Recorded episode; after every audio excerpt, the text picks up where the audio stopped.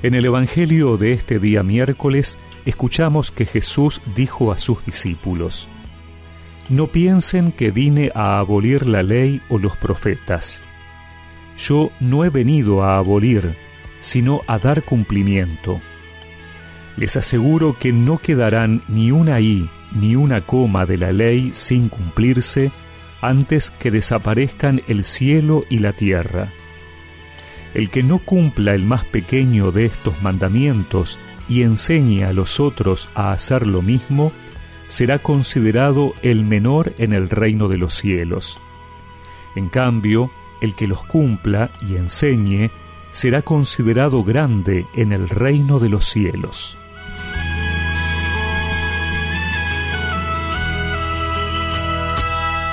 Algunos discípulos de Jesús tal vez habían pensado que Él venía a cambiar o dejar sin efecto la ley de Dios dada al pueblo desde Moisés.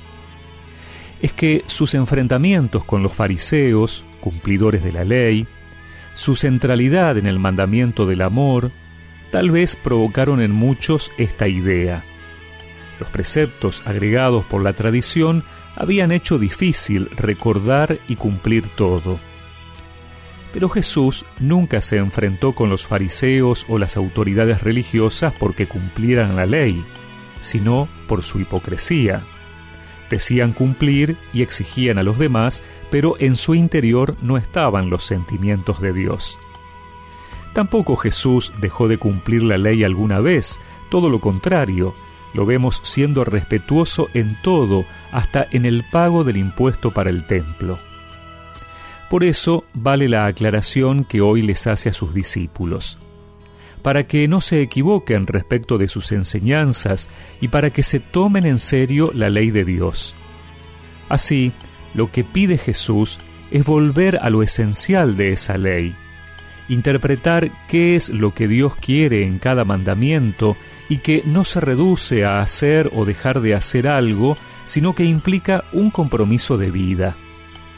Jesús muestra que no se trata solo de cumplir, sino de vivir de acuerdo a la voluntad de Dios. Por eso ningún mandamiento es pequeño o está de más. Tampoco podemos tomar lo que nos guste y dejar de lado lo que creemos que no nos conviene, porque Dios, en su infinita sabiduría y amor, sabe lo que nos conviene sabe lo que realmente nos hará felices y los mandamientos son así esas señales del camino, aunque a veces nos den ganas de ir en otra dirección. Pero el discípulo de Cristo no solo vive sus enseñanzas, sino que también las enseña. Una vez más, el Señor nos muestra que en nuestra fe y en nuestra salvación es esencial la actitud misionera lo que recibimos no es para nosotros privadamente, sino que es para compartirlo con los demás. Felices los que siguen la ley del Señor. Felices los que siguen la ley del Señor. Felices los que van por un camino intachable los que siguen la ley del Señor. Felices los que cumplen sus prescripciones y lo buscan de todo corazón. Felices los que siguen la ley del Señor.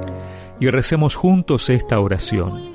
Señor, que ante tus mandamientos que me cuestan comprender o enseñar, pueda pensar siempre que tú los has puesto para nuestro bien y felicidad. Amén. Y que la bendición de Dios Todopoderoso, del Padre, del Hijo y del Espíritu Santo los acompañe siempre.